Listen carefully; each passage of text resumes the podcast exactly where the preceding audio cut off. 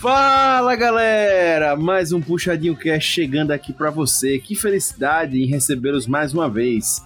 Pois é, gente, estamos começando mais um episódio hoje sobre mandamentos de Serial Killer. E logo logo a gente vai entrar mais nele, porque agora é o momento do jabá, né? Tenho que lembrar vocês sempre que o Puxadinho Cast é ligado ao Puxadinho Geek, que você acessa pelo site www.puxadinhogeek.com.br e lá você vai ter acesso a diversos conteúdos de série, filmes, animes, música e coisa pra caramba. Acessa lá que você vai curtir. Tenho que lembrar também que a gente adora ouvir vocês. É, nós adoramos. E você pode falar com a gente pelas nossas mídias sociais, né? Procura Puxadinho Geek Instagram, Facebook, etc. Procura lá, comenta na, nos posts do Puxadinho Cash ou no post sobre textos e tal. E é, a gente vai ficar muito feliz em responder você, certo? Lembra também de procurar aí no seu player podcast outros podcasts ligados ao, ao Puxadinho Geek, como Puxando a Estante e PG Quart.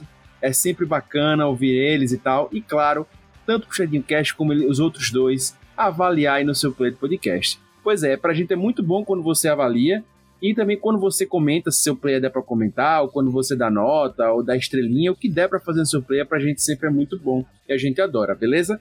E claro, a gente sempre deixa aberto aqui as portas para uma comunicação mais direta através do contato puxadinhogeek.com, que é o nosso e-mail. Fique à vontade para falar com a gente, enviando e-mail também que nós adoramos responder. Beleza? Fica ligado aí, a gente vai começar o episódio.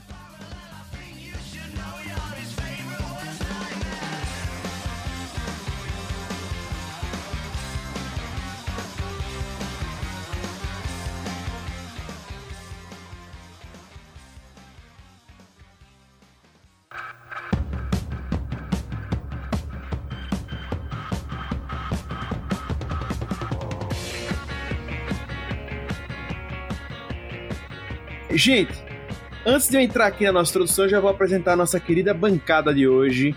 Quem vai estar comigo comentando Mandamento Serial Killer da Netflix. E eu já queria começar aí com ele, que é o hater mais querido do Brasil, o hater mais hater do Brasil. Lucas Hater, seja bem-vindo. E aí, gente, já começo fazendo o Gisele Alcunha aí de, de hater. Eu já digo que não me agradou muito não essa série. Triste. É... Sempre, né? Tem que rolar uma dessa, tem que rolar uma dessa. Bem, temos ele de volta aqui. Ele que demora para vir, mas quando vem, vem muitas vezes depois que vem, né, na volta, né? Nosso querido Rudá Tretinha, seja bem-vindo. E aí, galera, beleza? Vocês só me chamam quando tem morte, né, velho? Tô começando a ficar preocupado com isso. Então, morreu alguém, vocês me chamam para comentar. Que negócio é esse? Vamos comentar, eu quero ser chamado para falar de coisas felizes também. Pode me chamar, viu? Felicidade rodar não combina. Brincadeira, rodar brincadeira. Bem, temos para completar hoje essa bancada. Ela que também vem com muitas mortes no mas não, ela vem com uns podcasts mais legais que rodar, né? Ela, que é nossa especialista em crimes fictícios, né? Que daria um excelente é, policial forense, né? Nossa querida Ive, seja bem-vinda. Oi, pessoal. Muito bom sempre participar do Puxadinho Cast, dando aqui meus pitacos nessas séries e assistam Mandamentos de um Serial Killer antes de ouvir esse podcast. Muito bom, muito bom, muito bom. Quero adiantar para vocês que o Mandamento Serial Killer tem texto no Puxadinho e vocês podem ir lá agora, se vocês já viram a série antes de ouvir o podcast, acessar para ler que o texto é da Ive.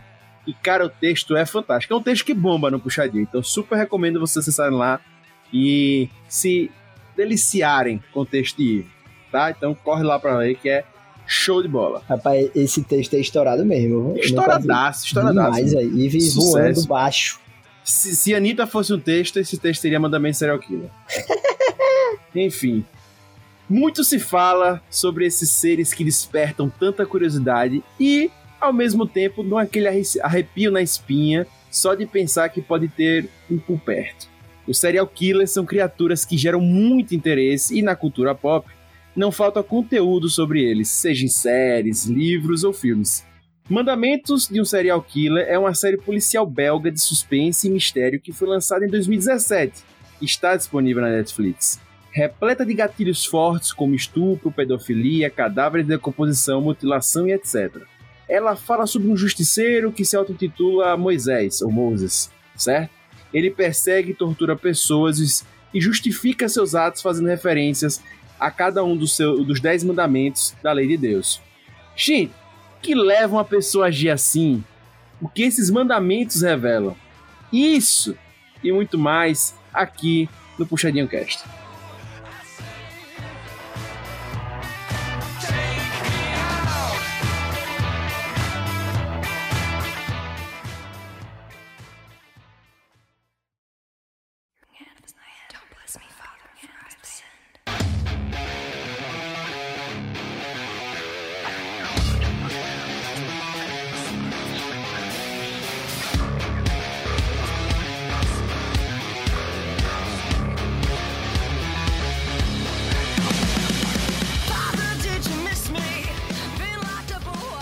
Devidamente apresentados, eu já quero, antes de responder já essas perguntas do início, eu quero já falar com vocês. A gente tem aqui na nossa careta uma série policial, um thriller policial, né? E a gente já sabe que quando a gente fala de thriller policial, a gente carrega muitas coisas. Se vocês pegarem nos anos 90, a gente teve um, um boom de thriller policial, já nos anos 80 já tinha muito, nos anos 90, sempre rola trilha policial na TV, é, na cultura pop, sempre rola. E aí, consequentemente, a gente acaba ouvindo sempre a expressãozinha clichê, né? Isso aí é muito clichê, né? Tem muitos clichês dentro dos trilhas policiais que a gente consome. Aí eu já quero mandar direto aqui para vocês. Mandamento Serial Killer é um thriller policial que tem muito clichê ou não? Ah, tem. Tem, não vou, não vou mentir, não. É, ele tem aquele clichêzão de, do policial bom, policial mau, policial corrupto também. Mas é, ela acaba saindo um pouquinho da curva quando a gente começa a, a meio que penetrar no, no, universo desses policiais e conhecer eles melhor. E muitas outras coisas que se eu começar a falar agora eu vou dar spoiler. Mas é muito interessante também. Eu acho que aquele negócio tem, porque meio que tem que ter, né? Sabe? Faz parte do, do gênero, né? É, eu acho que faz parte do gênero. Mas eu não, eu não achei tão aquela coisa assim, sabe? Aquele estereótipo tão claro e óbvio, sabe? Não senti isso, não. É um diferencial que eu achei é que ela foca mais em apresentar os policiais ali, aprofundar eles, do que o caso em si do Moses. Que inclusive, pra, ali no começo da série, aquilo ali acabou me incomodando assim, eu queria ver mais ação, queria ver mais a parte do crime, da investigação. E ficava num lenga-lenga da gota, velho, com a vida dos policiais. Você ficava, ai meu Deus, beleza. Isso tá aí bom. deixou muito lenta a série. É, não quero saber do casamento dessa pessoa, eu quero ver o crime, velho. É, eu, eu acho assim que, como a gente já teve tanta série de trilha policial, eu acho que é quase impossível é, você não ter coisas que já rolaram e acaba caindo na expressão clichê realmente. Mas assim, como eu disse, não tem muito como fugir, porque já foi muita coisa feita. A não ser que começasse com, sei lá, o protagonista morrendo no segundo episódio e de novo protagonista a partir do terceiro, sabe? Que seria provavelmente alguma coisa muito ruim, porque não tem muito o que fazer mais, sabe? É difícil, eu acho que é difícil, então... Esse tipo de coisa você tem que ser muito bem elaborada, né? Pra fazer sentido, você fazer, ah, puta que pariu, agora eu entendi. É, exato. E mesmo assim eu ainda acho que é complexo, e talvez você vai conseguir, a gente vai ver duas, três séries de filme policial assim na vida, porque realmente já tem muita coisa, tem muita coisa. Né? Eu acho que realmente já é um conteúdo bem explorado. E mesmo quando tem algo diferente, as pessoas estranham. Tipo, a gente estranhou quando a gente tava assistindo. Tipo, o início eu achei muito monótono, eu achei chato mesmo. Mas eu fiquei tipo, tá, é só uma temporada, então vou ver aqui o que, que vai dar. E aí não me arrependi. É, foi um, um, um, aprofundamento que foi necessário para a gente entender o que estava acontecendo na série e o que, que, ia acontecer depois. Então, é, sair um pouquinho fora da curva sempre vai gerar também um pouquinho de estranhamento. É, é para mim, inclusive, eu achei o primeiro episódio morno realmente, mas não me incomodou não. Eu já tive uma curiosidadezinha para saber, já, já ocorre uma, uma já aparece o primeiro assassinato né, no, no primeiro episódio tem um plot né, que envolve, enfim, uma turca lá. É, assistam, né? Essa parte sem spoiler, daqui a pouco a gente vai pra parte com spoilers, a gente vai falar mais. Mas tem uma, um plot já que envolve um assassinato. E ali já me despertou uma curiosidade. Óbvio, nada de, oh meu Deus, mas eu curti, achei bacana. E no segundo episódio, para mim, já foi. Assim, já curti, já emplacou. Não me incomodou tanto esse lance de, de viver a polícia de uma forma mais de boas, né? O dia a dia, né? Mostrando o dia a dia ali e tal. É, mas enfim, já fazendo uma ponte com outro lado, né? Eu falei do clichê, mas o que, que vocês acharam, sem spoilers, por favor, é, dentro do possível, o que vocês acharam que essa série teve diferente de outras do gênero? É, talvez essa lentidão. Eu não sei, velho, não sei, sabia? Eu acho que é justamente isso, deixar o, o crime que tá acontecendo, ele acaba ficando mais em cima do plano para aprofundar os personagens. É, então, eu não achei tão lento. Eu acho que ele traz uma ênfase para outros olhares acerca do, do, do, que tá rolando, né? A gente tem um caso, que é do Moses, ali do Moisés. Tem outros crimes que vão acontecendo ao longo dos episódios também. E vai mostrando esse outro lado, da polícia, da vida pessoal, da família, é, até de, dos próprios interesses policiais, os interesses corporativos deles, de cada um. Enfim, para mim não me incomodou, mas eu sei que essa parte de lentidão gera realmente uma controvérsia. Mas eu achei que isso foi uma coisa diferente, uma coisa legal, e trouxe uma nova, uma nova forma, é demais, né? Mas trouxe uma forma diferente da que a gente tá habituado, né? Porque eu sei que isso é utilizado em várias séries por aí, vários filmes, mas trouxe uma forma que para mim é um pouco diferente do que eu tô habituado, que é uma coisa mais a gente é, contemplar o entorno, não só o, o caminho pro fim. E ele traz, ele traz personagens mais bem elaborados, eu acho, sabe assim? É, você vê que ele quer fazer isso, principalmente no começo da série, é trazer mais a profundidade dos policiais e tal. Eu acho que é, é isso, ele aborda muito isso. Que fica ali perto do chato, né? Mas mas é o que ele faz. E eu acho que a série funciona porque ela é fechada em uma temporada. Se ela se estendesse por mais temporadas, eu já acho que não, não vingava. É, eu acho que é esse o diferencial. para mim, assim, foi o, o que me pegou. É, ela ser uma temporada só. Eu não gosto dessas séries que ficam, tipo, enchendo linguiça, fazendo é, um monte de reviravolta para depois acabar num, tipo, acabar porque vai ser cancelada. É, eu gostei dela justamente porque ela tem esse lapso temporal pequeno e também porque, embora ela tenha sido traduzida como os mandamentos de um serial killer, é, o cara lá que comete os crimes, ele não necessariamente mata as vítimas. É, não spoiler, porque a gente vê isso já no primeiro episódio. O cara fica vivo, só que depois ele morre por causa de outras circunstâncias. Então é, é, interessante porque esse cara que faz isso ele tem que ser muito mais cuidadoso. Porque vai que o cara reconhece ele. Vai que ele ouve a, voz dele, sente um cheiro, sei lá. E, e isso também é, deixa a série com um pouco mais de, de dificuldade nessa ação e também é, traz muito do terror psicológico. É, embora seja uma série de uma temporada só, ela é muito pesada é, psicologicamente. Se você é uma pessoa sensível, não assista. Porque realmente tem coisas ali que você fica, tipo, meu Deus, fica abismado. Não sei se vocês tiveram e... essa sensação em algum momento. Ive, eu não só tive, como eu acho que são em todos os episódios. Sempre tem alguma coisa no episódio que realmente é difícil de engolir. Pode ser que um ou dois não tenha, mas a grande parte, todo episódio, como ele falou aí, tem alguma coisinha ali que vai. não vai descer redondo. Sabe? Isso eu senti. Realmente tem, tem que ter estômago, tem que estar na vibe, no clima para assistir, porque é pesado. Engraçado, velho. Eu não senti muito isso. Ah, mas você, meu irmão, escarne com você, meu irmão. Não, mas de verdade, eu não fiquei na bad, assim, tá ligado? Eu acho que talvez. Talvez seja isso. Talvez eu veja muita coisa nessa pegada e não me afete mais. Não, assim, não é que eu acho que chega a ser forte como outras coisas, outras séries que a gente vê, mas ele tem sempre uma coisinha que não deve ser legal, entendeu? Tipo o quê? Sério, sério. No primeiro episódio mesmo já tem uma, uma morte que eu acho que já é bacaninha, assim. É, temos ao contrário, né? Mas como assim? É, tipo, a imagem. A, o que? A imagem você acha forte? A, o método que o cara matou? O quê? Sério, sério. Pra mim, pra mim, não é a imagem. A imagem porque eles se preocupam em não mostrar. Não é gráfico. Mas é, aquilo trabalha a sua mente de uma maneira que você, mesmo que você não, não veja, você entende o que aconteceu. Porque, por exemplo, o, acho que o mais chocante para mim de tudo foi no naquele caso de pedofilia.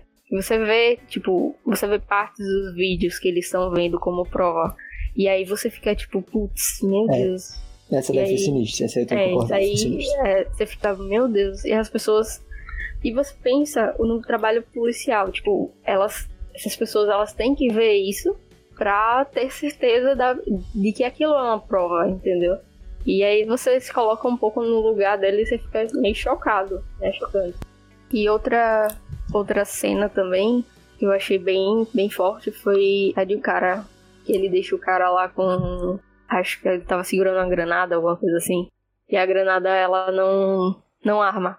Tipo, não é ele, nada. ele, ele solta o pino da granada, ele, né? ele- é. E o cara fica lá, tipo, horas e horas segurando aquele negócio. Terror E psicológico. E, e é, é terror psicológico puro. E aí você fica, tipo, meio abismado ali às vezes. Porque não é uma coisa assim, tipo, que é gráfica, que é visual, mas que, tipo, você entra ali e você é, consegue acessar os seus medos através da, da própria série. Eu acho isso meio macabro. Tem, tem até um próprio colega deles, né, que acaba passando por uma situação também que pra mim ali foi pesada, ali foi pesado pra, né, o Menix, né, Foi, foi o que mais me marcou da série, foi essa passagem. foi muito pesado ali, eu achei Eu achei que mais me marcou foi a da pedofilia do vídeo, velho. Tem um, tem um caso aqui no Brasil de um médico que tem até que, tipo, quando eu vi na série me lembrou esse caso. Que tem na série, eu acho que é investigação criminal. Que tinha na Netflix e tal, agora tão até, tem até um canal subindo os vídeos no YouTube. Eugênio Shep, Shepkevich, sei lá, ele, é- ele é descendente de ucraniano, velho. E que ele vai jogar umas fitas, que ele, Ah, ele que joga no médico, né? lixo, é. Aí ele vai jogar umas fitas das bizarrices que ele fazia lá, e aí um cara encontrou no lixo e o caso veio à tona. Mano, é de dar vontade de vomitar, de dar embrulho no estômago, é muito sinistro. E, e essa parte da série me lembrou esse caso. Quem, quem tiver curiosidade, né, não é, não, é um, não é um assunto legal, mas quem tiver curiosidade vale a pena procurar no YouTube, eu acho que tem. É Investigação Inclusive- Criminal o nome da série. Investigação Criminal tá no Prime Video agora da Amazon. Tá, né? É. É, eu lembro que eu assisti e eu vi esse caso por lá. É, e, e para mim, uma das coisas que essa série também tem, tem diferente, né? Voltando para a parte de sair do clube do clichê, é, tem essa narrativa que eu acho que mostra as coisas em volta, mas também não é que dá o. É, deixa eu ver como posso falar, mas as interpretações, tem uma ênfase maior nas interpretações, não tem coisas grandiosas, aqueles efeitos, não é uma coisa o foco não é na perseguição, você não vê eles correndo atrás de alguém o tempo todo, dando tiro, tiroteio. É uma outra perspectiva. É realmente mais um diálogo, é mais realmente ali é o dia a dia, você vê a conversa, realmente você acompanha como é um- um- uma, uma pesquisa, né? Uma, uma, uma procura um serial killer, né? Que através das pistas eles realmente não tem nada grandioso, eles não tem tipo, ah, a gente vai fazer o teste de DNA aqui, não sei o que, a gente vai procurar. São, são, enfim, parece gente da gente, sabe? Gente da gente ali, como seria a gente no corpo de um policial, tentando achar soluções para resolver o caso. Mas eu senti falta mais dessa parte aí investigativa. É, então, pra mim, eu, eu, eu curti, velho. Eu achei diferente e curti. É porque eles também não tinham né, essas evidências. Ele não deixava DNA, Sim. não deixava nada. Então o que, o que- dava pra perseguir eram as pistas e as possíveis motivações do cara ali. Que é uma coisa que é muito subjetiva. E era, tipo, tornava tudo muito mais difícil. Mas que era o que eles tinham, assim. O- os mandamentos, o que estava escrito lá e o que é o padrão que ele tinha de, de modus operandi. Uma pergunta, o começo da série mesmo. Vocês ficaram um pouco confusos assim quanto aos crimes? Tipo, velho, esse crime é qual? É o do cara que matou a sobrinha? Ou é o crime da morte do cara que matou a sobrinha? Entendeu o que eu tô falando? Teve uma hora que eu fiquei meio perdido assim, de tipo, o que é que eles estavam falando ali? Meio que misturou as coisas, aí depois que eu consegui ter um entendimento melhor do que estava acontecendo. Vocês tiveram um pouco dessa sensação no começo ou não? Eu tive, eu fiquei meio perdido no, no início. Eu fiquei. É, eu fiquei também. Eu não sabia se tinha sido uma falha minha de não ter prestado atenção em algum ponto, mas Eu não tinha entendido por que, que era o cara que era a vítima do, do Moisés lá. Aí eu fiquei, ué, por quê? Daí, tipo, depois eu fui, fui vendo e entendi, né? É, agora que você falou, Rudá, eu acho que foi a coisa que eu não fiquei preso na série. Foi ficar querendo saber qual era o, o mandamento. Eu acho que eu deixei fluir. Parando pra pensar agora.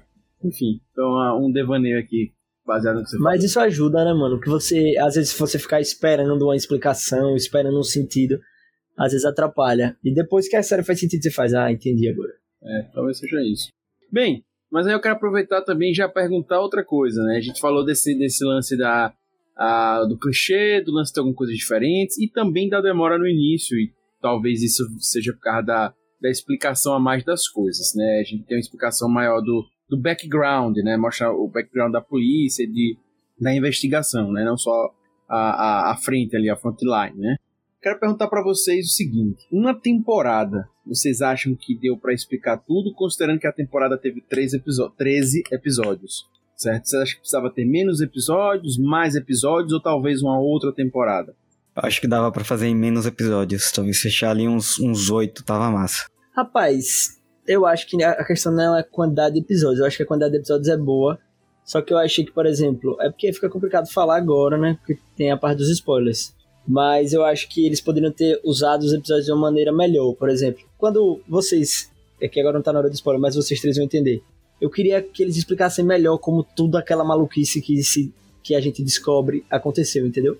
E aí, se você, aí você vê, tem episódios no começo meio desnecessários, e os episódios no fim, onde tem coisa para contar, eles meio que aceleraram. Entenderam o que, eu tô Sim, sim, dizer? é. No final realmente ficou tudo mais corrido, realmente. Tive a mesma impressão, porque, tipo, bateu 10 episódios ali dos 10 mandamentos, aí da partir do 11 parecia que eles estavam tipo, eita, tem que completar 13 aqui porque era o, o, o acordado.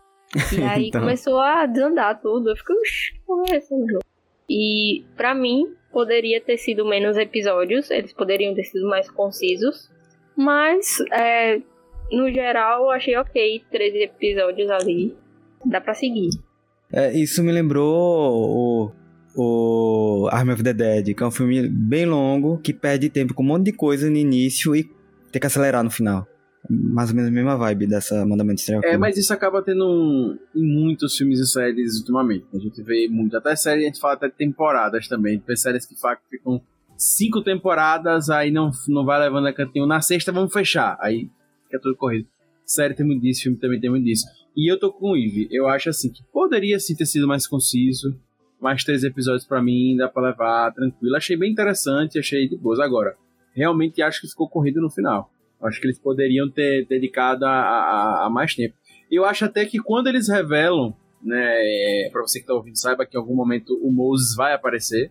Quando é revelado quem é esse Moses, eu acho que é no tempo certo, assim, sabe? Eu acho que se fosse antes também não, não ficaria legal.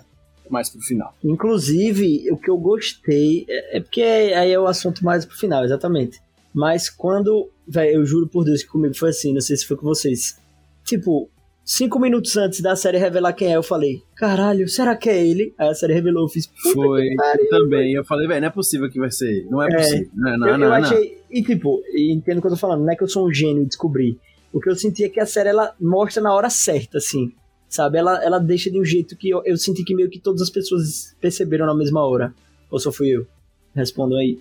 Eu tô nessa vibe, Rodar. Eu também acho que ali eles encaminharam pra gente perceber.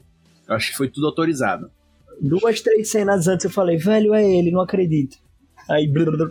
Bem, gente, para você que vai assistir, né, já saiba que vai aparecer em algum momento esse Moses que pode ser homem ou mulher. Mas a gente tem também ao longo da, da, da temporada, todo, né, desses três episódios, uma atmosfera mais escura, né, obscura ali, né, dos países europeus. A gente tem ali um chuva o tempo todo. E acho que também a série soube explorar isso. Eu achei os personagens muito reais, eles não são fofinhos né? Por sinal, para mim, excelente atuação da galera. Achei um elenco que eu não conhecia ninguém do elenco, mas fantástico. Eu só não gostei muito da Lisbeth. Ela que para mim tava meio destoando todo mundo. Mas o Peter DeVrint, a Vic DeGrave, a... enfim, fora que o nome deles são muito chiques, né? Pelo amor de Deus, o nome desse são chique demais. Mas é, enfim. São chique mesmo esses nomes. Chique demais. Por sinal, achei legal também o, o idioma, né? Seu idioma lá idioma Flamengo lá da Bélgica, né? Muito bom. Eu achei muito massa isso também, velho. E é engraçado porque ele tinha palavras às vezes que parecia francês, tinha palavras às vezes que parecia inglês, aí você ficava, velho, que doideira. É uma mistura ali. É uma mistura muito doida, mano. Eu achei isso bem, bem legal, assim. Pra quem também gosta de, de ver coisas não americanas só. É, foi bem interessante. Os streams trouxeram isso, né, velho? Por exemplo, tem série produzida aqui que a galera tá vendo, sei lá, na Bélgica. E aí isso é muito massa, né? É até aquela atmosfera bem pesada, bem, tipo, tudo preto. Não tem uma corzinha assim, não tem um céuzinho azul. principalmente pra gente que é de país tropical, a gente tem, sente esse impacto bem grande. Assim. Pra mim foi bem impactante. Não tem aquela saturação, né? Ive, você, você acha que isso mudou sua percepção da série? É, ter essa ambientação? Ou você acha que não, isso não causou. Causou assim, é diferente, só causou a estranheza. Mas ou você acha que não, realmente muda na percepção da série, do caso, do mistério? Eu, eu achei que mudou sim. É, foi uma, até uma coisa que eu, eu gostei, porque esse, esse ambiente, essa ambientação, ela contribui também para os personagens. Então eles são muito mais sisudos do que a gente está acostumado a ver, por exemplo, no cinema americano ou no, no nosso cinema brasileiro mesmo. Então eles têm essa coisa de serem extremamente constantes, de serem bem frios, e que é uma coisa que é, é, é normal. A gente, a gente sabe que os europeus, em geral, eles geralmente são assim, porque tem essa influência do clima, é, tá sempre nublado.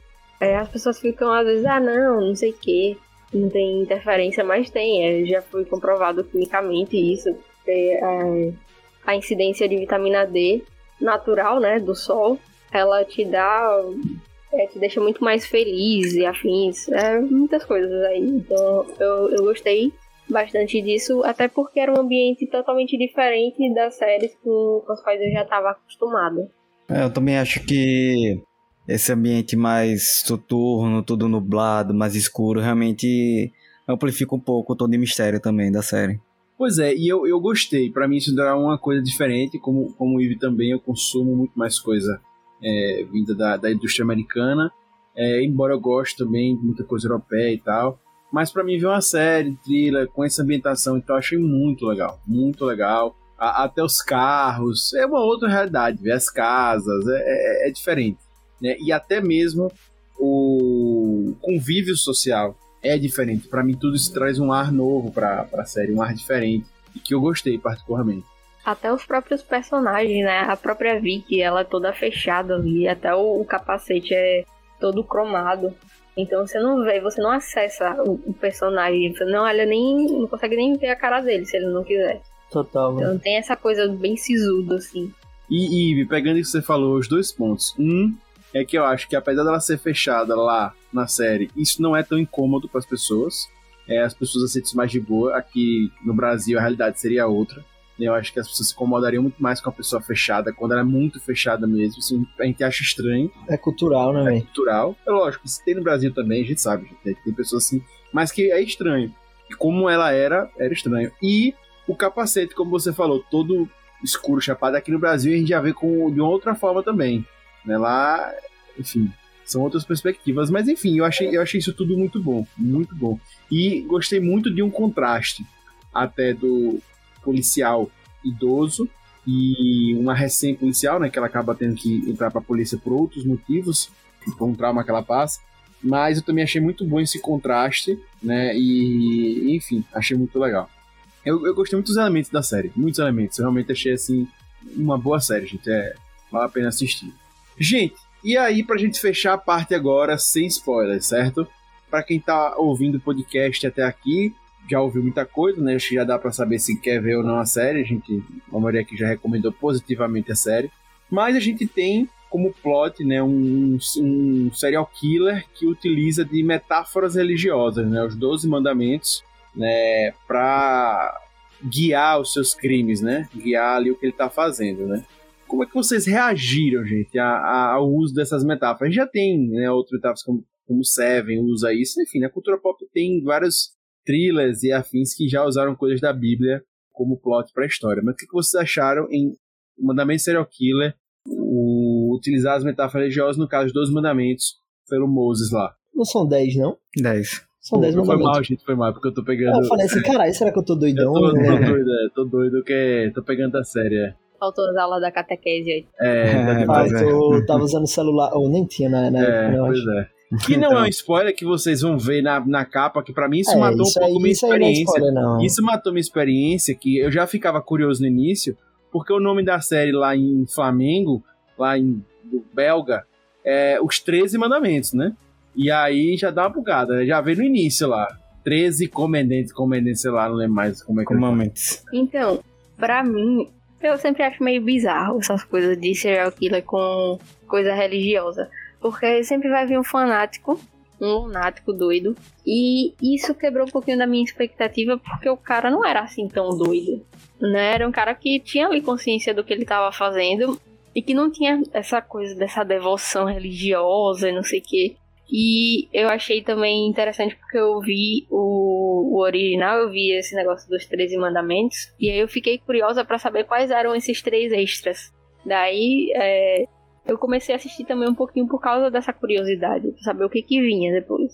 Mas você não achou ele doido? Então, né? Não, eu entendi o que não- Ivana quis dizer. Eu entendi. Então, Fanático ao extremo, você tá falando. Isso, é, Isso, isso. É. porque, assim, pode dar spoiler aqui já, né? É, ainda não. Então, e é porque é complicado. Ainda assim. não. É, vamos Você- deixar essa discussão sobre Moses mais pra, pra parte com spoilers. Vamos finalizar aqui só Tá, pra a gente pode acabar falando, né? Eu imaginei, mas é só isso. Como é que vocês acharam dessa relação do serial killer com as metáforas religiosas? Vamos ficar nisso, só pra gente encerrar pra quem tá querendo ver a série. É curioso, né, mano? É aquela parada pra gerar curiosidade, assim, sabe? E tornar, eu acho, o plot mais esquisito, mais creepy, sabe? Eu acho que é basicamente isso. Eu sempre acho que choca mais quando envolve coisa da Bíblia, assim. O próprio Seven, que Augusto já comentou. Tem também a sexta temporada de Dexter, que envolve Bíblia também.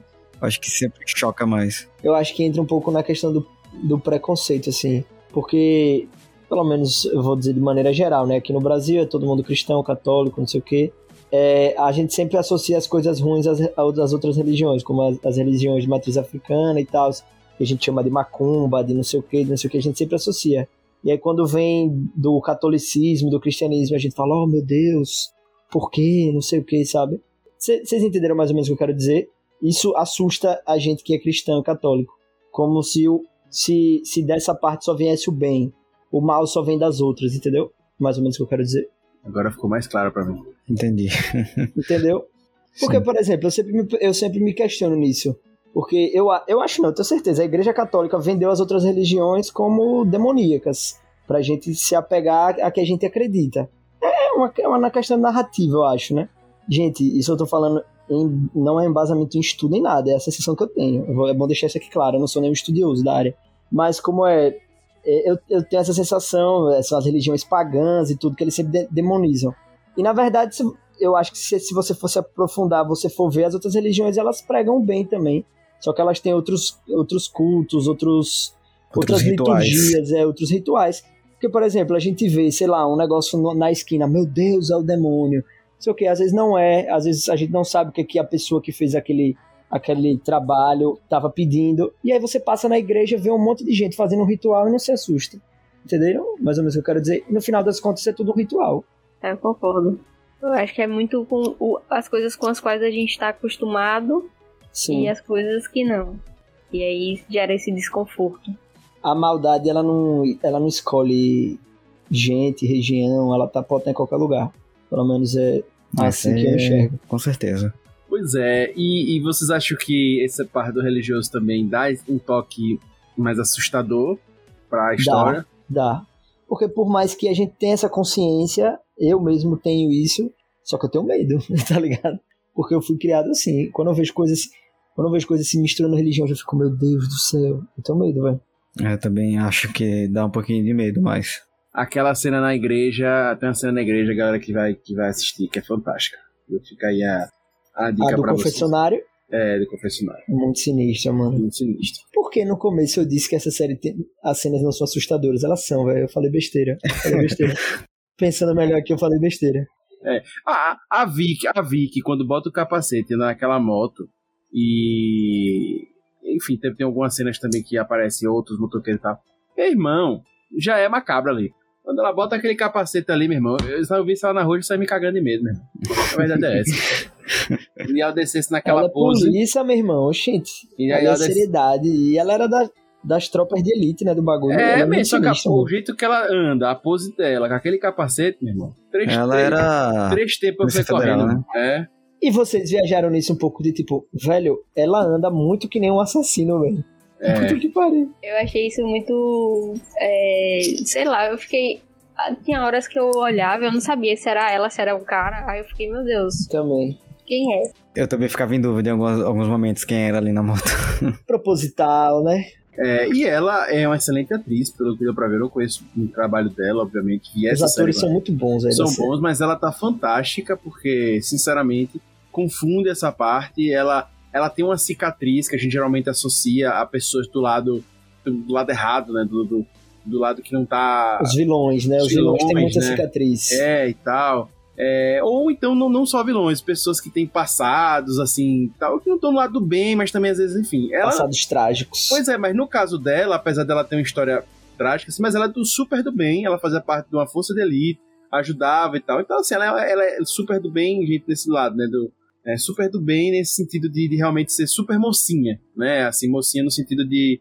De. Do bem. Ah, do bem, vocês E entenderam? ela Isso. realmente segue os valores da polícia, né? Da justiça. É, ela é muito correta, muito íntegra. Ela faz tudo dentro da regra. Pois é, então assim, ela ter essa cicatriz é, é para mim mais uma coisa assim que a série dá uma quebra e tal. É, ela é muito, inclusive, muito real, pô. Tanto ela como o Peter, que são que a gente mais acompanha, pra mim são muito reais. São talvez, lógico, respeitando os costumes europeus, tá? obviamente que eles têm diferença, mas são muito reais. São uma pessoa que poderia ser nossos vizinhos aqui. Sabe, é, ela, ela fechada daquele jeito, mas poderia ser nossa vizinha e tal, não sei o que. Enfim, eu não vi com esse, com esse olhar, sabe, com aquele glamour, etc. Não tem. É, Eu o muito real. carro, é, carro. onde eles moram e tal. É, né? o telefone, o telefone dele de forma simples, sabe? É, Sim. enfim, Mas é a realidade das polícias, né, velho, pelo mundo. pois é, pois é. E, e- e é isso que é legal na série, sabe? Ela, ela é muito real. Então, assim, pra mim, eu gostei bastante. É isso, gente que não assistiu ainda, né? Gente que não assistiu não continua. Gente que assistiu continua. Então a Tem gente gente vai... que é curiosa demais, pode continuar também. É, e também que você que não vai, que não vai ver a série, só gosta do puxadinho cast, gosta da gente o falando importante aqui. é dar audiência, meu irmão. É, pois é. É isso O aí, show tem que gosta. continuar. É. O Então, importante é dar audiência pra pagar as contas, vamos? Quer continuar? Fica aqui que a gente se vê já já.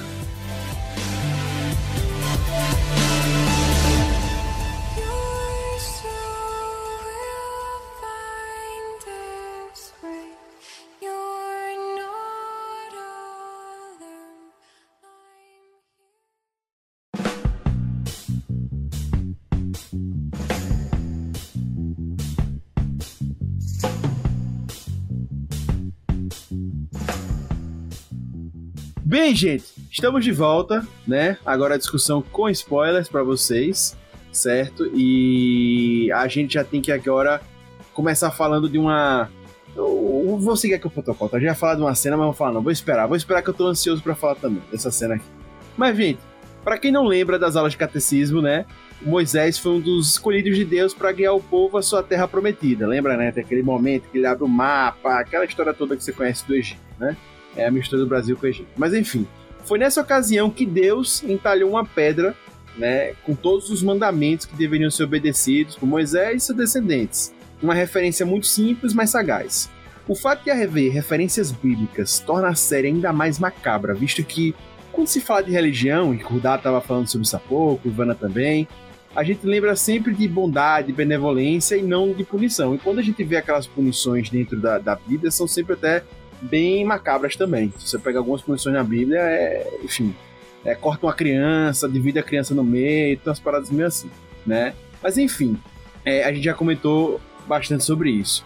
Se o título ori- original na série, né, se fosse literal, seria traduzido como os Três Mandamentos, abrange os Dez Mandamentos e mais três, que ali no, no caso na série vai mostrar que ele foi cunhado pelo próprio Moisés, né? Ele sai, chega um ponto da série que todo mundo aqui já viu, né?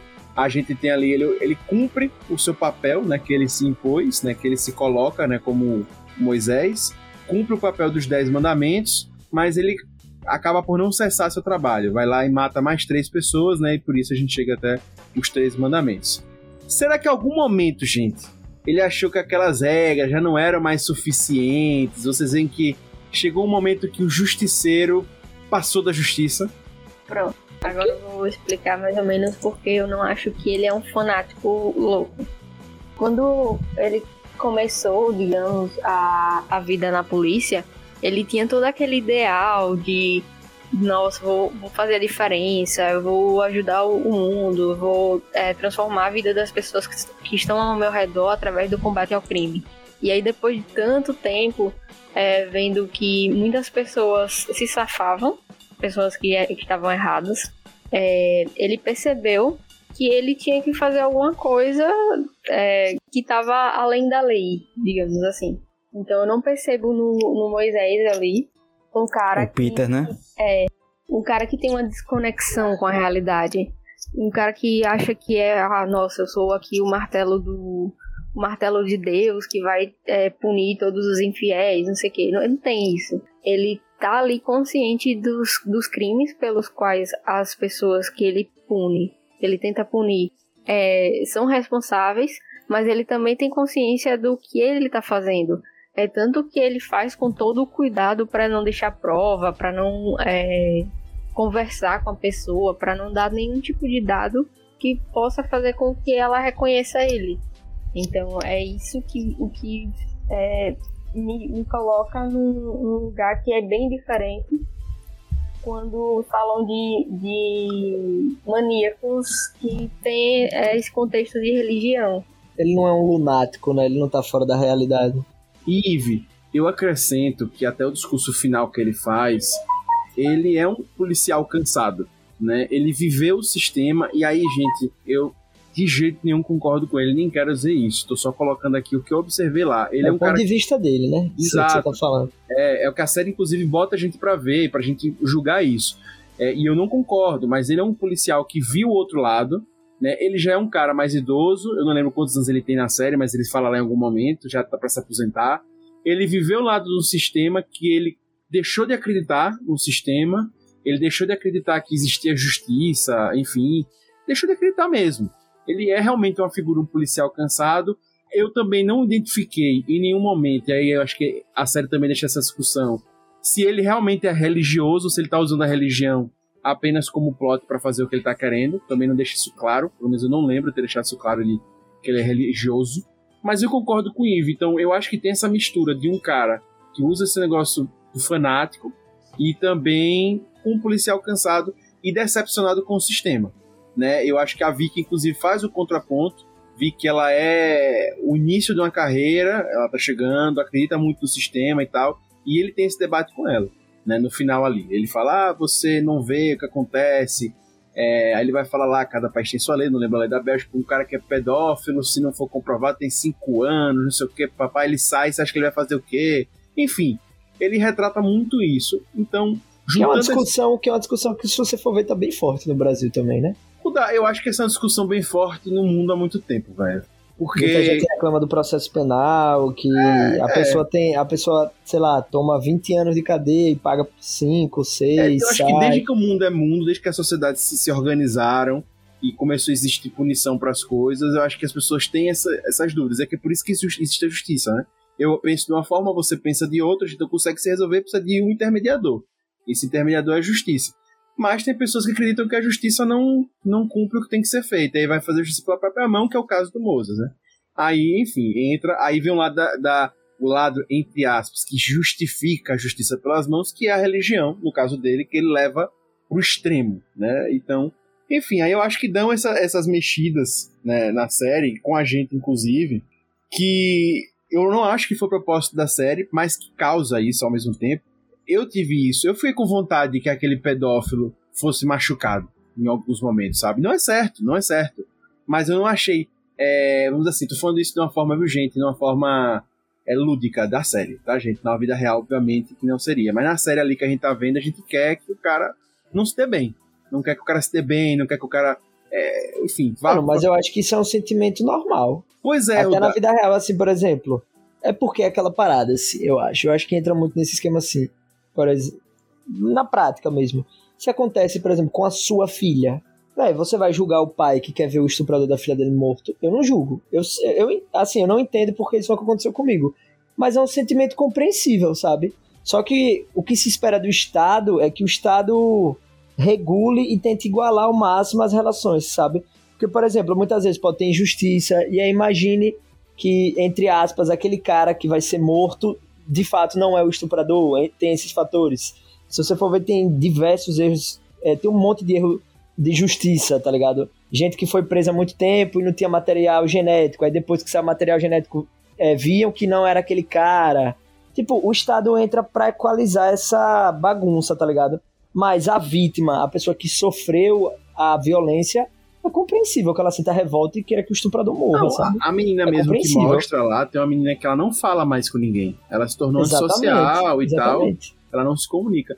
É, é- é complicado, velho, é complicado. Mas assim, o fato pra mim é, existe o sistema de justiça, óbvio, quem sofre vai ter vontade de que aquela pessoa morra e seja destruída, né, vá pro, vá pro quinto Isso é natural, isso é natural. Isso é a, natural. Pessoa, a pessoa que fala que não sente isso, ou, ou é muito pra frente ou tá mentindo. Ou é o mais correto, né, correto bem entre aspas, enfim, né, mas é porque hoje, né, o que é correto é prender essa pessoa, a pessoa vai ficar no sistema carcerário e vai cumprir pela pena dela, e é isso aí, né, agora... O que muita gente questiona é, sei lá, ela vai pegar 20 anos de cadeia, 25, quando ela sair? É complexo. E aí a gente tem- vai entrar em várias discussões de É justamente aí que, que o Moisés aparece, né? Porque ele já tá há tanto tempo lá e, e há tanto tempo é, vendo coisas erradas, vendo as pessoas se safarem, que ele já cansou. Ah, tipo, vou dar meu jeito aqui. E aí ele começa a fazer isso. É, o que eu achei que ficou meio vago na série foi o porquê dele ter usado essa questão dos mandamentos. Também achei. Não, não entendi, achei bem vago. Mas, sei lá, acho que foi um pretexto do momento ali. Eu fiquei achando até que era um joguinho com a polícia, sabe? Porque ele não se mostrou um cara muito religioso, ele não se mostra nada nem um pouco disso, assim, na É, série. Justamente, eu achei toda essa parte muito mal construída, porque ficou muito do nada a revelação que era ele, pô. Porque em nenhum momento mostra que ele tá insatisfeito com o sistema da justiça, em Não, nenhum momento mostra que ele tá achando que a justiça não faz nada, que é sempre se os criminosos sempre se nunca não mostra nada disso na... eu acho na que em alguns polícia. momentos mostram que ele, é, que ele não é tão bom policial assim, sabe? Direto mostra ele dando uns apertos, mostra ele dando uma... É porque é foda, né? Mas aquilo ali é tortura, tá ligado? Mostra ele dando uma torturada nas pessoas. É porque eu não reassisti ainda, mas pode ser que revendo, pode ser que eu veja melhor as pistas, mas... Eu concordo com você. não- Eu concordo com você que não são tantas. Poderiam ter mais, mas ele dá uma torturada numa galera ali, tá ligado? Por exemplo, aquela cena no hospital, o cara com a perna pra cima. Aquilo ali é tortura. Aquilo ali, eu não sei nos outros países, mas se você fizer isso no Brasil, isso é crime, o que ele fez, tá ligado?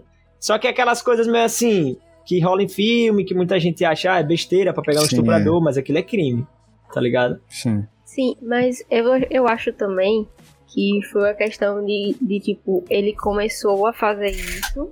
É, tipo, peguei um criminoso aqui. Ninguém viu, ninguém deu falta. E aí ele começou a, a se aprimorar nessa arte. E é tanto que em alguns momentos ele. Em que eles estão caçando, né, o, o, o tal do Moisés, ele fala pra aquela menina do, do TI, que eu esqueci o nome. É, você tem que começar a pensar como um, um criminoso pensaria. E, e, na verdade o criminoso ali é ele. E ele fica sempre fazendo esses joguetes com, com a equipe dele. Então dá pra perceber ali que ele também começa a se divertir. Eu acho também, velho, eu acho também que a série não quis mostrar isso, velho, porque eu acho que o foco dela, apesar de ter esse background da religião, eu acho que o foco não foi esse. Eu acho que, pra mim, passou, passou até isso, assim, que eles não queriam justificar muito. Quis, até porque a série não ia, enfim, pareceu que correr ali no final, né? pareceu que foi uma série de seis episódios no final ali. É, não nem ia ter muito tempo e quis justamente não tá justificando muito e tal. É tipo, ele é um policial cansado, ele tem um background religioso, esse background você já conhece de outras séries, de outras coisas, que as pessoas justificam, papapá.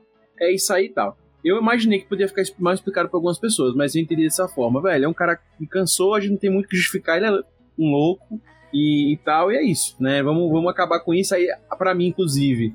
O que simboliza tudo isso, e, que, e aí pra mim é a falha, né? Ele, a série resume-se todas pra mim no, no, diálogo final entre Vicky e ele, né? Porque o que, o que a gente sabe mesmo, nas entranhas do, do Moses, está ali naquele diálogo. A gente não tem muita conversa com o Moses ao longo da série. Quem assiste Dexter, por exemplo, Dexter conversa com você o tempo todo. Nessa série não tem isso. Né? É, a gente também não tem uma conversa dele com, sei lá, com a vítima, né?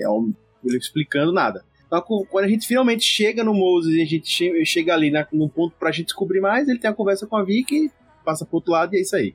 Né? Então, eu acho que a série se corre muito para isso, né? De, de não querer justificar muito, até porque ela não ia ter muito tempo para explicar que isso é errado, então não quis se complicar. Pra não correr o risco de ter um furo, né? Exato, e não ficar com aquela história que a gente falou recentemente, né? De que, tipo, ah, o cara era um louco e não foi punido, né? Ele se matou, etc. Talvez até fosse o plano dele. E, enfim, não ficasse sem, sem a punição. Então acho que a série não quis dar muito, só quis mostrar que ele é um louco e tal. Agora eu concordo com vocês. Eu acho que ele tinha também o lance do jogo. Chegou uma hora que ele tava com tesão de, de não ser pego, de não sei o que. Para mim, ele me mostrou várias vezes que ele sabia que não ia ser pego. Né? Ele já dominava tanto a situação que ele não já, já tinha esse, esse conhecimento, entre aspas, né? Mas ele tinha.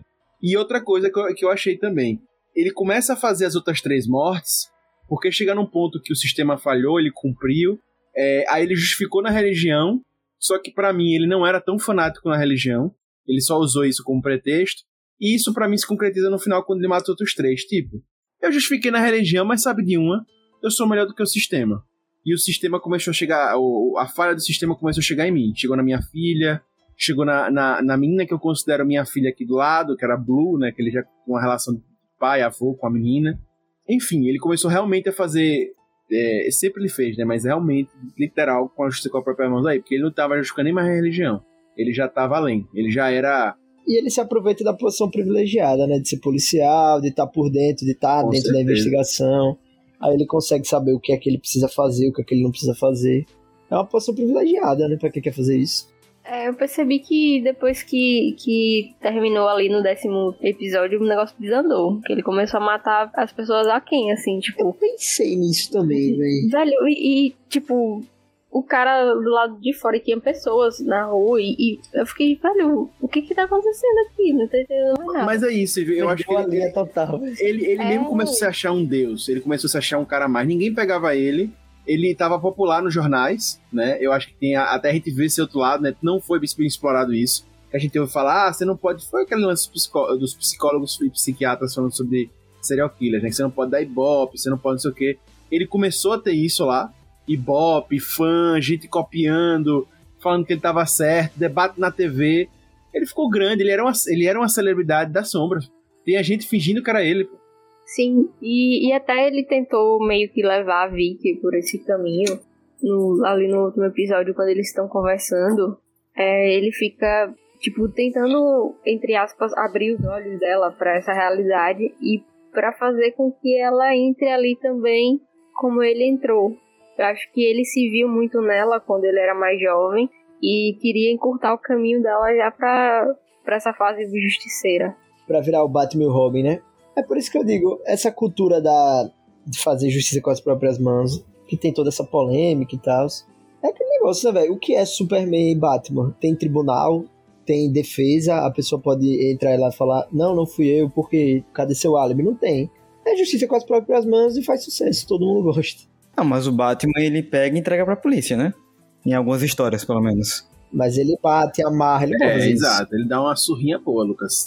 Se, se o cara não fez, né? E aí? Mano, é porque, é, é porque é óbvio, quando você tá vendo a série, você vê o cara fazendo a merda. O, o roteirista, ele não vai botar o Batman como mal. A gente vê que foi o cara, e a gente sente assim, ah, pelo menos foi o cara, a gente sabe. Mas na vida real não é assim. Imagina o cara tá lá no rolê errado. Não, mas Imagina. o Batman ele investiga muito. O Batman ele investiga muito antes de fazer Luca, qualquer eu coisa. vou dar um exemplo Eu tô, eu tô fictício. simplificando, mas mano. mais eu tô real. simplificando. Eu não tô dizendo que todas as situações, entendeu? Entendeu o que eu tô falando? Mas por mais que o Batman investigue, ele não pode fazer isso. Ele não é o Estado. Eu vou dar um exemplo fictício, mas mais real. Dexter. Dexter, ele mata serial killers. Dexter é isso. Ele dá umas ratadas às vezes, pô. Às vezes ele dá umas É. ratadas, pô. Ele E ele é da pesquisa polícia, muito. mano. Ele É. é da polícia, ele sabia pra caralho. Ele é perito, né? É, ele sabia exatamente. Perito, tudo. Mas às vezes é um dia ruim, pô. Às vezes é um dia que você brigou com sua mulher, seu filho tá, tá chorando, seu pai foi atropelado, seu, seu irmão, sei lá, levou um tiro. Você tá estressado. merda do É, cara. não, tu dá um exemplo, velho. Você tá estressado. Você tá estressado. Dexter mostra isso. Tem, uma, tem temporada que ele tá com a família dele louca, precisando dele, tipo, coisas de, dia a dia normal. Mas o cara não tá nem dormindo direito com o bebê. Tem, tem um episódio de Dexter que ele erra, eu, eu fico mal só de lembrar. Pois é, mas É, porque mano. acontece, pô. Ele é um ser humano. É. Apesar de ser serial killer, frio e enfim, tudo, é um ser A humano. própria justiça, que, assim, entenda que eu tô falando utopicamente, né? Porque a gente sabe que nem todos os países têm a justiça corretinha, tirando todos esses problemas. Mas até a própria justiça, que tenta respeitar, ouvir os dois lados, defesa, tarará, a materialidade do crime, tipo, não é só, ah, eu vi, você tem que provar, não é só lero-lero, até a justiça pode errar, velho, tá ligado? É, e provas podem ser boladas, né? Podem ser Exatamente, criadas. podem ser fraudadas. E aí você entra na questão assim, tipo, ah, mas o cara é criminoso, tem que não sei o quê. E se, você, e se é você? Você é inocente, você sabe que você não fez nada e você vai em cana. Imagine. Mano, deve ser uma das piores sensações do mundo, pô. Tem aquela série. Ai meu Deus, Make, Making Making a a Murder. Murder. Irmão, eu, eu, Rudá, ó, CPF, não tô dizendo, eu não sou juiz, não sou nem nada, não li processo, não li nada. Eu fiquei com a sensação que ele é inocente. Ele pode ser culpado, pode, mas eu fiquei com a sensação que ele é inocente. Imagine você é inocente e tá preso, e tá prisão perpétua. Tipo, acabaram com a sua vida e você não pode fazer nada. Você tem que aceitar. Imagine. Você, tava em casa dormindo, aí, aí, estão dizendo aí que você matou alguém, você vai em cana. Imagine viver isso. Que doideira. E erros acontecem, mano. Muito, muito. Eu tava vendo uma série um dia desse, velho, que era falando sobre peritos, tá ligado? E era uma mulher que ela periciava, ela periciava amostra de droga. Então, por exemplo, aqui no Brasil é assim, quando você prende droga, você destrói a droga, mas você tem que guardar uma parte pra perícia que ter a materialidade. Tipo, isso aqui é maconha, isso aqui é cocaína. Só que esse laboratório, essa série que eu tava vendo, era um laboratório americano. E descobriram que a mulher, ela trabalhava com, no meio das drogas, né? E ela acabou experimentando as drogas e viciou nas drogas. E aí ela começou a fraudar essas amostras, entendeu? E aí, ou seja, perdeu total confiabilidade na, é, na perícia dela. Imagine, tem gente presa porque tava, sei lá, com farinha, com um remédio em pó e disseram que é cocaína e a pessoa tá presa. Imagine. É. Ela fraudava pra usar, é? Então, ela tirava, usava, botava outra parada. Aí mostrou o caso de outra mulher, porque assim, acaba que esses lugares, por tipo ter muito crime, eles recebem uma, amostragens muito grandes. E uma mulher, outra não essa, começou, porque ela começou a analisar olho nu algumas paradas, sem fazer o teste químico. Porque ela queria produzir muito e muito, sabe? Ela queria produzir muitos relatórios. Imagine quanta gente foi presa sem ter feito nada, com outra substância. Ah, é. E aí você já, não, é bandido, traficante, tem que ir preso. Ah, Rudá, mas não sei o que, 80%. Tá, beleza, e os 20%? Que não são culpados, o cara tava, sei lá, com um remédio esmagado e disseram que era cocaína e o cara tá preso. O cara já perdeu a vida dele, velho. Já perdeu. Não tem como voltar no tempo, entendeu? Por isso que a justiça é importante. Não, com certeza, a justiça é muito importante. E, e é acho que essencial para a E democracia. eu acho que, inclusive, a série finaliza bem, e pra mim, não quis entrar em outros, outros debates sobre justiça, etc. Que a gente só tem esse debate no final, de uma maneira rápida, encerra ali, ele encerra a vida dele, tá tudo certo, a gente sabe que a justiça tá certa, não quis levantar muito debate, sabe? Eu acho que a série deixa isso muito bem fechadinho pra não dar BO, né? É não dar- porque, se você, assim, essa é a minha visão. A justiça, ela meio que, ela é- entra pra dar o balanço entre o Estado e, e as pessoas, entendeu? Pra o Estado não impor o que quiser simplesmente e, ah, vai prender, senão aí vira uma ditadura. Por isso que a justiça é importante. A justiça, ela é um pilar da democracia, velho. E são duas pessoas também, tipo, como eu disse, se eu discordo de você, você discorda de Sim, mim, sim. a justiça tá ali pra definir Entre os tá certo. particulares e entre... É porque, assim, entre, entre particulares, em tese, existe essa, essa, essa relação horizontal, né? Mas o, o que mais preocupa é entre o Estado e as pessoas, porque o Estado tem umas prerrogativas que as pessoas não têm, né? O Estado tem o poder, tem a força, tem, tem as coisas que os particulares não têm. E a justiça entra pra falar, não, beleza que você é o Estado, mas você tem que respeitar a liberdade, você tem que respeitar o direito das pessoas de falar. O Estado não pode se sobrepor às pessoas, entendeu? Por isso que é essencial, velho. Pelo menos é assim que eu enxergo, né? Pois é. E aí uma coisa que a gente debateu muito aqui já também foi sobre os crimes do Moses, né? Que muitos deles eram muito mais psicológicos, né? Muito mais. é, Ele não matava, né? Ele não matava. Ele aterrorizava, ele realmente mexia com a cabeça da pessoa. Era realmente uma coisa de, de mexer lá na mente da pessoa, né? Então isso, isso acabou sendo, vamos dizer assim, uma marca dele. né? E aí eu já queria perguntar pra vocês, qual dos crimes foi o que mais chocou vocês? Eu já vou cravar dois meus aqui.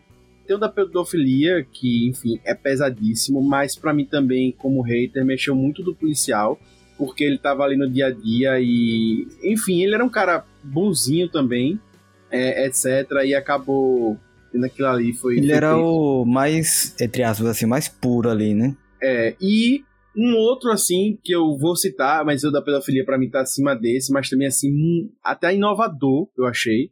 Não, não foi uma morte, né? Mas que me chocou foi a da advogada, que foi tatuada, né? Que foi. é, eu não lembro se foi tatuada ou se foi ferrada, eu não sei. Eu não lembro agora. mas Foi na testa. tatuado, eu acho. Foi tatuado na testa. Cara, Lembra- aquilo macabro. Lembra aquele caso da favela aqui, né? Que tatuaram a testa do menino. Isso, exatamente, exatamente. É pesado. Muito doido. Mas pra vocês, pode dizer aí casos que vocês acham que mais chocaram vocês ali. Eu, eu achei o da pedofilia e. Na verdade, eu achei três. O da, o da pedofilia, esse da testa e o da granada que Vi falou. O da granada é muita tortura psicológica, velho. Meu Deus do céu. Eu achei também. Pra mim foram esses dois. O do pedófilo E teve um que ele- o da granada.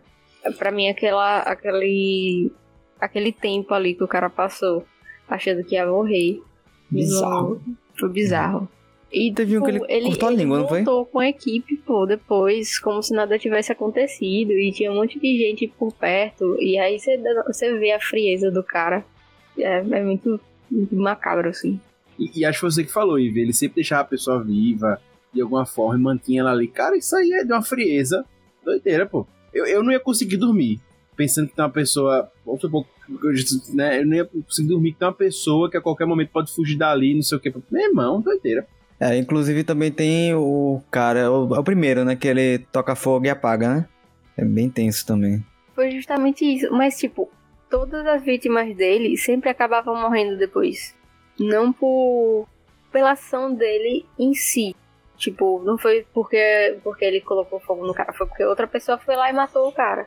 E o pedófilo foi a mesma coisa, ele foi linchado depois. E é, o, o- a questão do policial também, é, ele foi, foi afetado de uma forma tão pesada ali que ele mesmo se matou. Então, eu acho que é muito pior o que ele faz do que ele chegar e tirar a vida de uma pessoa assim.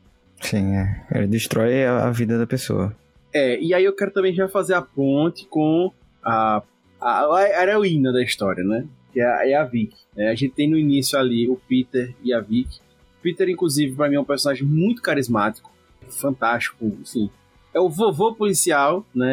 É. Gente boa, boa praça, né? Que engana todo mundo.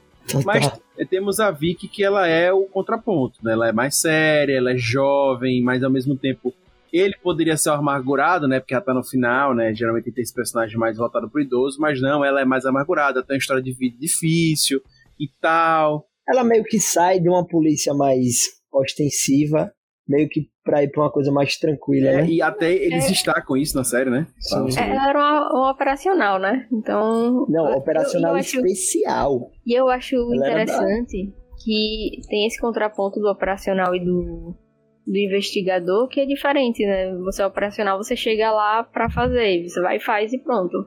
E, mas ela tem aquela, aquela, aquele faro de investigadora, tanto que, tipo, a investigação acaba, acaba entre aspas, e, e o suposto Moisés é pego, mas ela fica ali ainda, hum, isso aqui tá muito fácil. E ela continua procurando. E aí o Peter fica, Ei, se você souber de alguma coisa, me fala, viu? E ela tá, claro. Mas aí ela começa a desconfiar dele. Pois é, e eu acho que, inclusive, sem ela é, ali, os outros eram muito bananões e ninguém, Ninguém ia. Demais, pô. Ninguém ia pegar, não. o, o, Eu ia perceber. o, o Rose. Eu acho que ela foi uma personagem incrível. Eu já falei que a atriz é fantástica, né? Muito boa a atuação dela. Mary Vink, o nome dela. É, o nome do Peter DeVrint é ótimo, né? É Dirk Van Dirk. Van Dirk. Ter que vender. Mas é, eu achei ela uma excelente atriz, tá muito bem no papel e eu acho que ela faz o contraponto de uma forma ótima.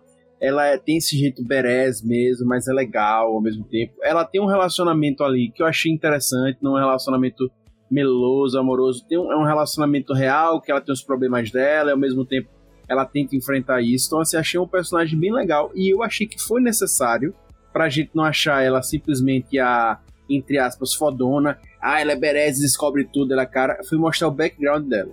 Mostrar que ela realmente era muito fragilizada e que aquela casca dela tinha um porquê. Né? E eu acho que foi importante pra dar essa, ainda uma mergulhada nesse personagem. Então, Sim, e, e eu acho que também tinha essa coisa de ela ser nova na, na delegacia ali. Porque os outros já estavam muito acostumados, então ninguém ia desconfiar do Peter. Tipo, era, é o nosso mentor, foi ele que ensinou tudo que a gente sabe de polícia. E como é que é ele o, o criminoso que a gente tá procurando. pois é. E ele era meio que o mentor dela, né?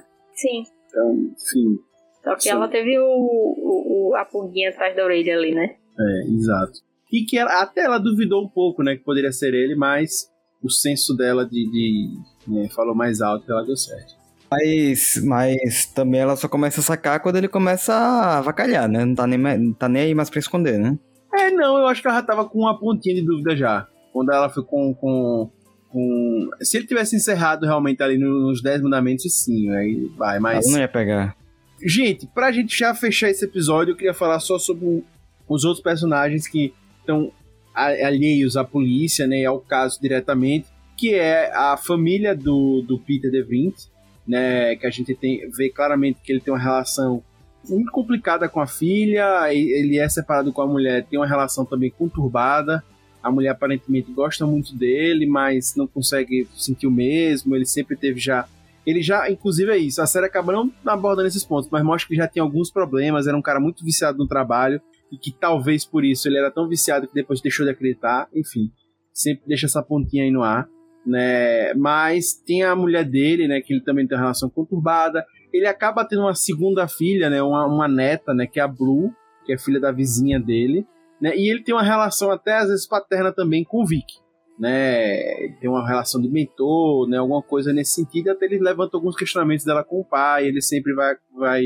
vai a, a- aconselhando ela também, né? Então, enfim, isso isso tudo vai contextualizando um personagem que demonstra ter muito remorso, né, por esses fracassos pessoais dele, que ele não consegue, por exemplo, resolver o problema dele com a filha, com a mulher, ele não consegue, por exemplo, assistir é, ele até dá conselhos, né? Ele dá conselho para a mãe da, da, da filha, da, a mãe da, da, da Blue, né? Que é vizinha dele. E também não tem sucesso, ele acaba tendo uma relação conturbada com ela.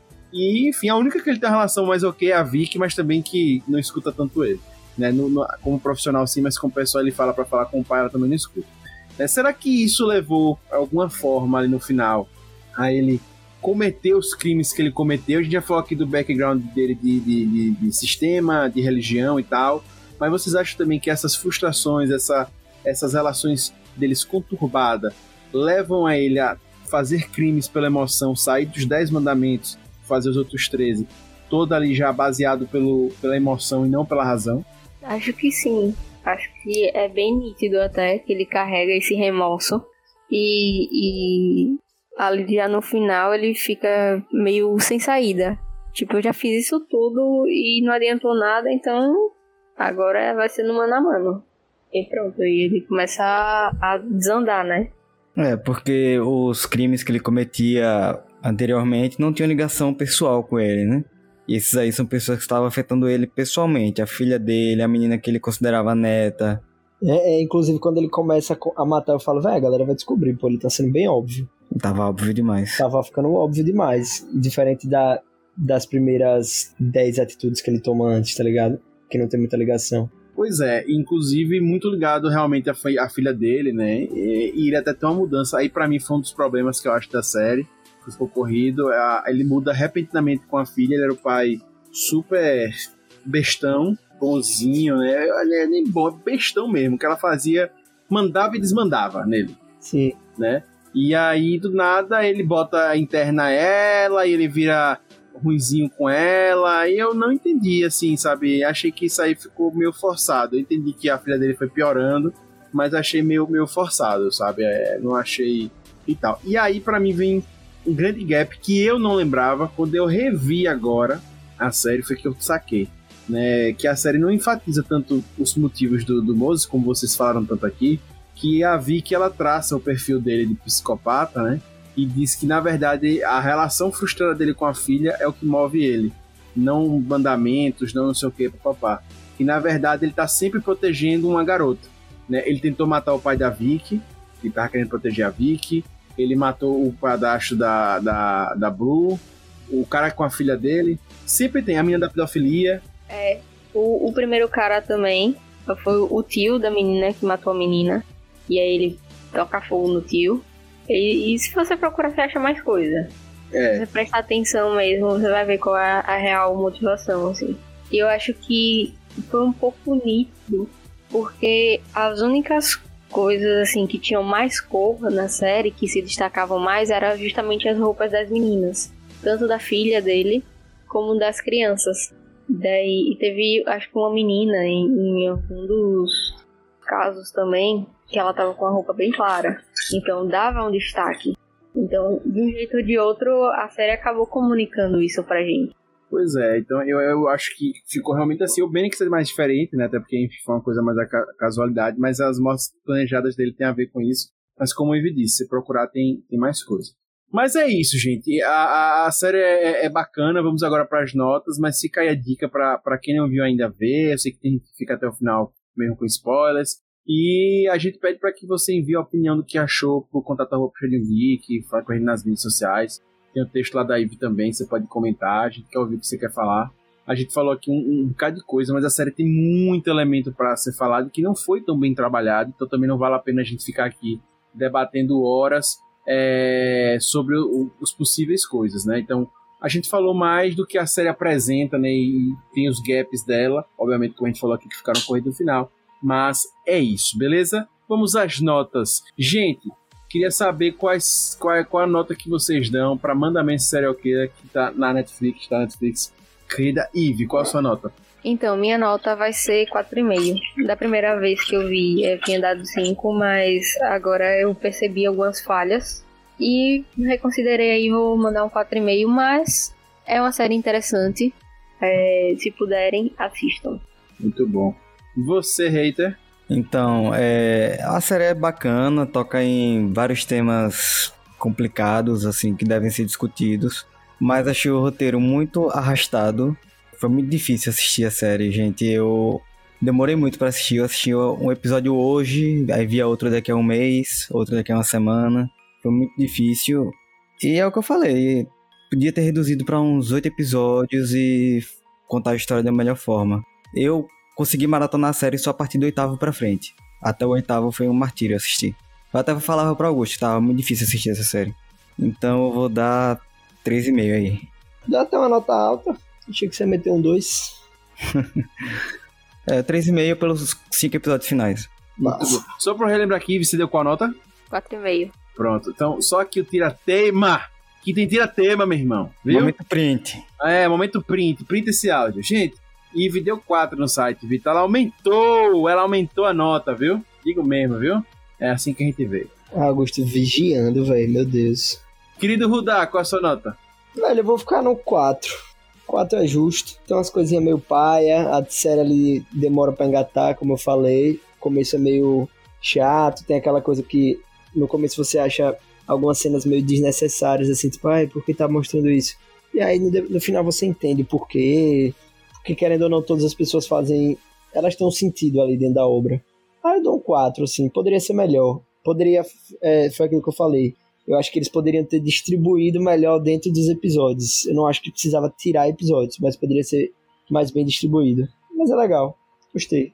Vale a pena assistir. Pois é, eu, eu gostei muito das atuações, gostei muito da série, achei bem bacana. Acho que tem esses gaps, também não acho que é uma obra-prima, mas eu achei bem bacana dar pra assistir. Foi de três e meio monstrinhos, três monstrinhos pela metade. Mas muito bom, gente, muito bom, achei a série muito boa. É, realmente poderia ser um 4 fácil, eu só acho que se perder um pouquinho no final, mas não é um final que prejudica, sabe? Ele fecha bem, agora podia fechar melhor. Então, por isso dá nota. Fica aí a dica, já viu que ele tá bem avaliado. Eu achei que sua nota ia ser a maior. Também achei. Eu, eu, Eu gostei mais- muito. eu fui mais muito. bonzinho, eu fui mais muito, bonzinho. eu gostei muito.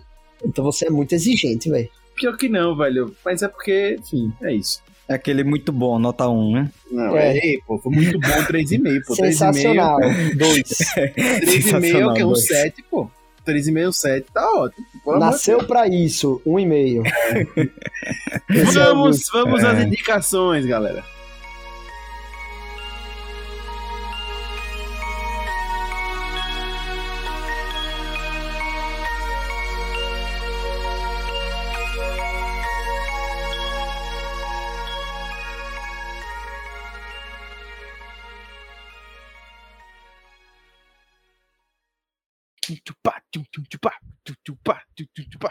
Recomendações. Gente, vamos às indicações semanais, né? Coisa linda, coisa boa. E aí já começo com o nosso querido Rudá. Qual é essa indicação de hoje? Vou aproveitar aí que eu estou no hype desse filme. Tava até conversando com Augusto e Lucas antes da gravação. Pra galera assistir A Espreita do Mal, que tá aí no Netflix. Não sei quando saiu, não sei quando é o ano, eu não sou esse tipo de pessoa. Sei que tá lá, eu assisti. Sacanagem de filme, muito bom. É aquele filme tipo, tá ligado? 1 hora e 40, suspensezinho. Muito bom, velho. Vale muito a pena ver, super divertido. E bom, não é aqueles filmes. Porque às vezes tem aqueles filmes que, tipo, que é divertido, mas no fundo você sabe que é meio ruim, sabe? Esse não, esse filme é bom, eu gostei. Vale a pena assistir, diversão rápida, dá aquele medinho. E eu não posso me prolongar muito, não, senão perde a graça. Tem que ver, porque se vocês souberem o que acontece, perde a graça no filme. Vale a pena assistir, vai lá. Muito bom, muito bom, muito bom. Querido Lucas Reiter, qual é a sua indicação de hoje? Minha indicação vai para os fãs de Star Wars. É, eu vou indicar a série animada Star Wars Clone Wars, que é, se passa entre episódio 2 e episódio 3. Tem sete temporadas, se não me engano, tá no Disney Plus. E é muito interessante porque traz uma abordagem bem diferente, principalmente na questão do exército de clones.